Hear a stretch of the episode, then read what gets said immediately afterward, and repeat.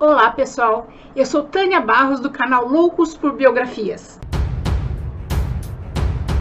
Hoje vamos conhecer 10 curiosidades sobre a atriz, cantora e dançarina Carmen Miranda, considerada uma das pessoas mais importantes da história do Brasil. Primeira, Apesar de ter sido reconhecida como símbolo do Brasil no exterior, Carmen nasceu em Portugal e veio para o Brasil com um ano de idade.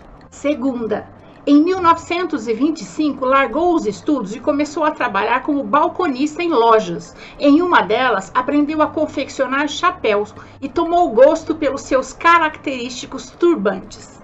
Terceira, Carmen foi a primeira cantora de rádio a assinar um contrato, quando a praxe naquela época era cachê por participação. Seu salário era de dois contos de réis ao mês.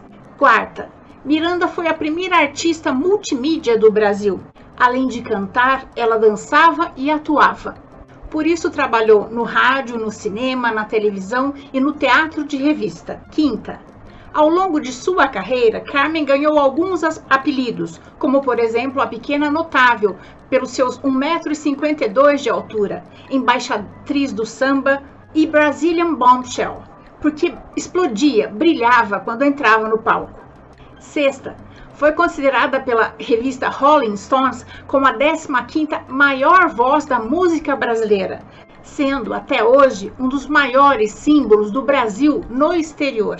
Sétima, em 1940, Carmen Miranda foi eleita a terceira personalidade mais popular nos Estados Unidos e foi convidada, junto com o seu grupo, o Bando da Lua, para se apresentar em uma festa para o presidente Roosevelt na Casa Branca, pelo seu sétimo aniversário como presidente dos Estados Unidos. Oitava, Carmen Miranda chegou a ser a mulher mais bem paga do show business nos Estados Unidos.